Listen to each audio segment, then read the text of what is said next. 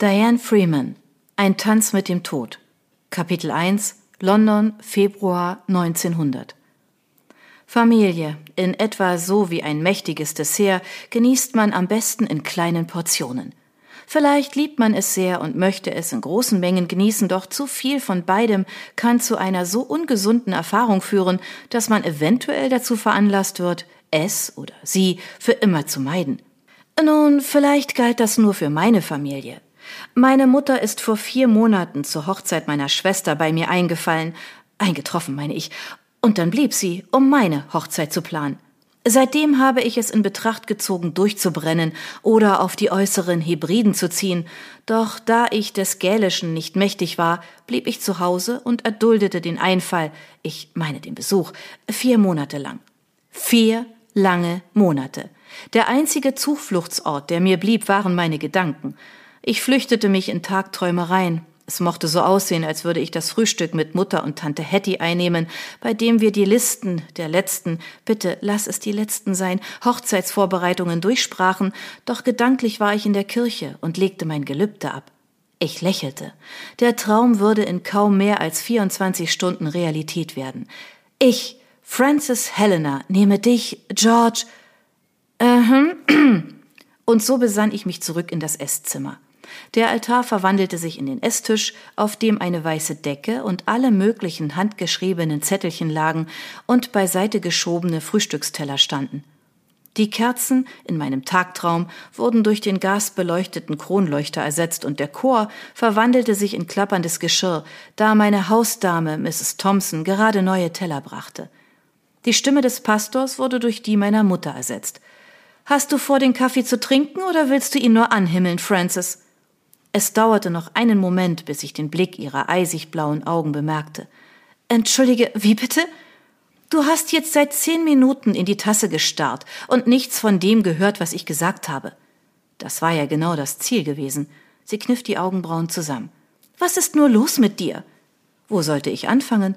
Ich hatte das Haus voller Verwandten. Meine Mutter organisierte meine Hochzeit wie einen Kriegszug, während ich versuchte, den Umzug in mein neues Zuhause im kältesten Februar, an den ich mich erinnern konnte, zu koordinieren.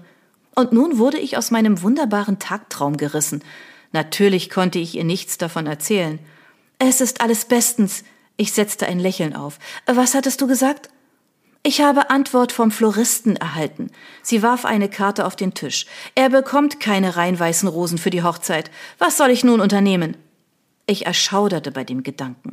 Es bestand durchaus die Gefahr, dass der Kopf des Floristen rollen würde. Tante Hetty flüchtete hinter die Morgenzeitung. Ich nahm einen großen stärkenden Schluck Kaffee. Ein blass rosafarbener Ton wäre genauso gut, schlug ich vor. Rose trägt rosa. Rose war meine achtjährige Tochter und die einzige, die mit mir einzog. Sie war die einzige Person, mit der meine Mutter nicht stritt. Ihrer Ansicht nach konnte Rose nichts falsch machen. Sie seufzte und ließ sich in ihren Stuhl sinken. Ich kann nicht riskieren, dass die Blumen den falschen Weißton haben. Ich werde zum Geschäft fahren und sie mir selbst ansehen müssen. Sie sah mich vielsagend an. Das bedeutet, ich werde dich nicht zu deiner Kleideranprobe begleiten können. Irgendwo im Himmel sang ein Engelschor. Ich versteckte mein Grinsen hinter der Tasse. Ein Nachmittag ohne die Nörgelei meiner Mutter kam einem Wunder gleich. Für ein paar Stunden würde ich mein eigenes Leben unter Kontrolle haben, während sie London nach den perfekten weißen Blumen durchkämpfte. Dies war meine zweite Hochzeit, daher war ich nicht sicher, ob alles in Weiß angemessen war, doch die Diskussion war es nicht wert. Außerdem wollte ich meine erste Ehe lieber vergessen, vor zehn Jahren hatte meine Mutter auch alles organisiert. Sie hatte sogar den Ehemann ausgewählt. Ich hatte mitgezogen, daher konnte ich ihr nicht die gesamte Schuld in die Schuhe schieben. Doch Reggie Wynne war eine schlechte Wahl gewesen. Damals war er der Erbe des Earl of Harley und stand unter finanziellem Druck. Er entsprach somit den Kriterien meiner Mutter. Ein Mann, der mein Geld brauchte und mit dem ich einen Titel bekommen würde. Ich für meinen Teil war erleichtert, dass er nicht bereits altersschwach war, so wie viele der annehmbaren Aristokraten in jener Ballsaison. Mit 33 war er 15 Jahre älter als ich, doch er war fesch und hatte eine unbekümmerte Art, die ihn jünger wirken ließ. Rose war das einzig positive Resultat dieser Ehe. Meine Bereitschaft, es erneut zu probieren, überraschte mich selbst, doch ich hatte mit George Hazelton einen hervorragenden Beweggrund. Vor allen Dingen liebte George mich und nicht mein Geld, was gut war, da ich sehr wenig davon übrig hatte. Er liebte meine Tochter und wir liebten ihn. Wichtiger noch, ich vertraute ihm. Er hatte eine sehr fortschrittliche Einstellung, was Frauen anbelangte, oder zumindest mich. Obwohl George gelegentlich als Anwalt tätig war, drehte sich sein wahrer Beruf um eine Reihe geheimer Aufträge für die Krone. Dass er meine Unterstützung nie abgelehnt hatte, verriet mir, dass ich mir keine Sorgen darum machen musste, wie ungewolltes Gepäck auf einem Landsitz zu versauern, was eine passende Zusammenfassung meiner ersten Ehe war.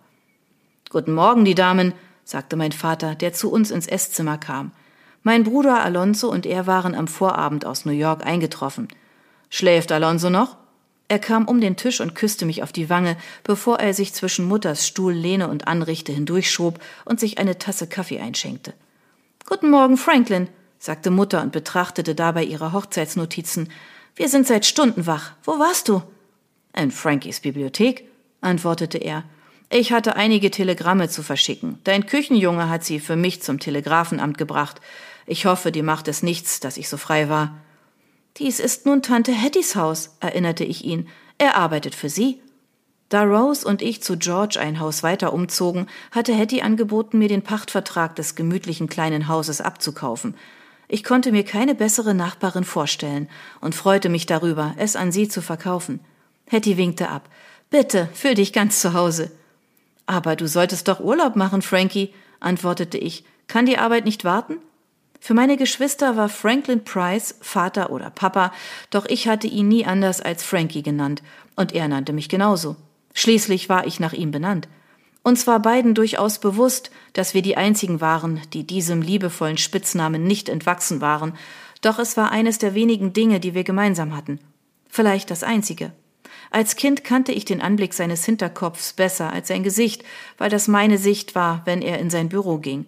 Das letzte Mal hatte ich ihn bei meiner letzten Hochzeit gesehen. Ich hoffte, dass ich kein drittes Mal heiraten musste, um ihn noch einmal zu sehen. Er zog einen Stuhl vom Tisch weg und setzte sich zwischen Mutter und Tante Hetty. Die Arbeit wartet auf niemanden, Liebes. Hetty ließ die Zeitung sinken und der Anblick von Bruder und Schwester nebeneinander stach mir ins Auge. Sie hätten einander nicht ähnlicher sein können. Dichtes, dunkles Haar, braune Augen, groß und von kräftiger Statur. Frankie hatte inzwischen ein paar mehr Falten als in meiner Erinnerung und einen vollen Bart. Tante Hetty hatte glücklicherweise beides nicht. Sie trug auch keine Brille. Alonso und ich sahen beide mehr wie unser Vater aus, groß mit ebenmäßigen Gesichtszügen und dunklem Haar. Doch ich hatte etwas von der kecken Nase meiner Mutter und ihre blauen Augen. Erklär es mir nochmal, sprach Frankie weiter. Warum wird Lilly nicht bei der Hochzeit sein? Ich dachte, sie würde nun hier wohnen. Er nahm einen Schluck Kaffee und seufzte zufrieden. Mutter sah ihn lange an, zog eine Augenbraue hoch, bevor sie sich zu einer Antwort herabließ. Lillys Schwiegervater hat sie nach Frankreich geschickt. Ihr Ehemann arbeitet an. Sie wedelte mit der Hand. Ach, irgendetwas. Die Arbeit, Franklin, fügte Hetty hinzu. Da du ihre Hochzeit aufgrund deiner Arbeit verpasst hast, hätte ich angenommen, dass du es gut heißt, dass sie Leo weiter hart arbeiten lässt. Ich missbillige es nicht, aber Frankreich ist nicht weit entfernt. Bloß eine kurze Reise, um die Hochzeit ihrer Schwester zu feiern. Mutter legte ihre Hand auf seine. Die Reise ist für meine Tochter, die ein Kind erwartet, zu weit. In Wahrheit erwartete Lilly ein Kind, seitdem sie Leo vor vier Monaten geheiratet hatte. Ihre Entscheidung, die Hochzeit nicht zu besuchen, rührte daher, dass sie vermeiden wollte, dass jemandem auffiel, dass ihre Schwangerschaft schon etwas weiter vorangeschritten war als angenommen. Wenn das Baby zur Welt kam, würde sie einfach behaupten, es sei früh gewesen. Ich war nicht sicher, ob meine Mutter sich dieser Umstände bewusst war. Ich brachte es gewiss nicht über mich, es ihr zu sagen. Das musst du besser wissen als ich, aber ich hatte gehofft, sie zu sehen. Stell dir das vor, Daisy. Unsere Jüngste wird uns bald noch ein Enkelkind schenken. Er setzte die Brille ab und wischte sie mit der Serviette ab, wobei er Mutters Profil ansah. Du siehst viel zu jung aus, um Großmutter zu sein. Ah, vielen Dank, Franklin. Mutter sah geradezu nervös aus. Wurde sie etwa rot? Ich nehme an, du wirst bei ihr bleiben wollen, wenn das Kind geboren ist, fügte er hinzu und nahm einen Schluck Kaffee, wobei seine Brillengläser wieder beschlugen. Mutters Lächeln erstarb. Vielleicht werde ich das tun, blaffte sie. Mein Blick ging zwischen Frankie und Mutter hin und her. Das war schnell gekippt. Tante Hetty faltete die Ecke ihrer Zeitung um und warf meinem Vater einen Blick zu. Kennst du Peter Bainbridge, Franklin? Frankie tippte rhythmisch mit den Fingern gegen die Tasse, die er in der Hand hielt. Einer der Goldregenbarone hat sein Geld mit Silber gemacht. Jetzt hat er finanzielle Beteiligungen an fast allem westlich des Mississippis. Hetty schnalzte mit der Zunge. Ich meinte ihn persönlich. Ich habe ihn vielleicht einmal bei einem Geschäftsessen in New York getroffen, antwortete Frankie. Wieso fragst du? Er ist vor einigen Tagen zu Besuch in sein Haus in London gekommen. Gestern ist jemand eingebrochen und hat es verwüstet. Dreimal darfst du raten, wer dafür verantwortlich ist, und die ersten zwei Versuche gelten nicht, sagte Frankie. Schreiben Sie, wem die Schuld dafür gegeben wird? Hetty ließ die Zeitung senken. Nein, aber wer sollte es gewesen sein außer James Connor? Er wohnt derzeit auch in London, und ich kann mir keinen besseren Verdächtigen vorstellen. Warum James Connor? Sie warfen mir beide einen geringschätzigen Blick zu. Wegen der Fehde, sagte Hetty. Hast du noch nicht davon gehört? Ich hätte tot sein müssen, um nicht davon gehört zu haben. Beide Männer waren nach Amerika ausgewandert. Connor aus Irland und Bainbridge aus England, vor vielen Jahren. Zu Beginn ihrer Karrieren waren sie Geschäftspartner gewesen, doch sie hatten sich zerstritten.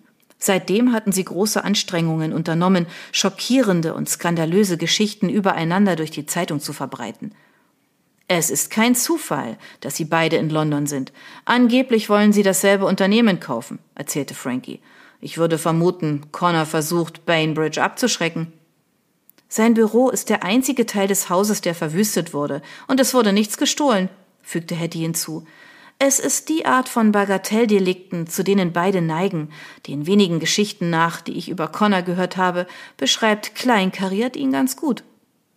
Wie wahr ihre letzte Aussage war, war entmutigend. Mrs. Connor war eine meiner Freundinnen. Ihr Ehemann, der sein Glück auch mit Silber gemacht hatte, besaß einen beklagenswerten Charakter. Er war laut, vulgär und sein Humor ging immer auf Kosten anderer. So sehr ich den Umgang mit Willa Connor auch mochte, ich mied Mr. Connor so gut wie möglich. Glücklicherweise machte er sich nichts aus der Gesellschaft, so dass es nicht schwierig war, ihm aus dem Weg zu gehen. Bagatelldelikte nennst du das? Das ist Kriminalität. Mutter gab einen missfälligen Ton von sich. Diese Fehde sorgt dafür, dass in London alle glauben, Amerikaner seien dumm.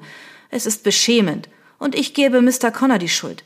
Die Bainbridges wünschen diesem ganzen Unfug ein Ende zu setzen, doch Connor weigert sich aufzuhören. Unsere drei Köpfe fuhren in ihre Richtung herum.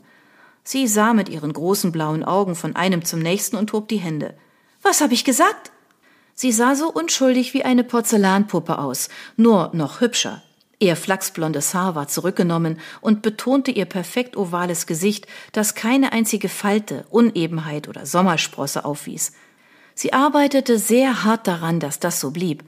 Ihr gutes Aussehen zu bewahren, war Teil von Mutters Persönlichkeit. Dass sie so detailliertes Wissen über diebische Barone wie Connor und Bainbridge besaß, jedoch nicht. Wie kommt es, dass du mit der Angelegenheit so vertraut bist? fragte Hetty. Mutter zögerte. Das bin ich nicht wirklich. Die Bainbridges sind Freunde von mir. Alles, was ich über diese sogenannte Fehde weiß, habe ich von ihnen gehört. Sie zuckte mit den Schultern. Ich schätze, das ist bloß die eine Seite, aber Sie haben mir erzählt, dass Sie gern einen Gleichstand hätten und diesem ganzen Unsinn ein Ende setzen würden. Mein Vater gluckste und stand auf, um sich den Teller an der Anrichte zu beladen. Das glaube ich gern. So könnte Gladys Bainbridge Angebote auf all die berühmten Wahrzeichen in Paris abgeben und niemand würde etwas davon mitbekommen. Mutter warf ihm einen bösen Blick zu.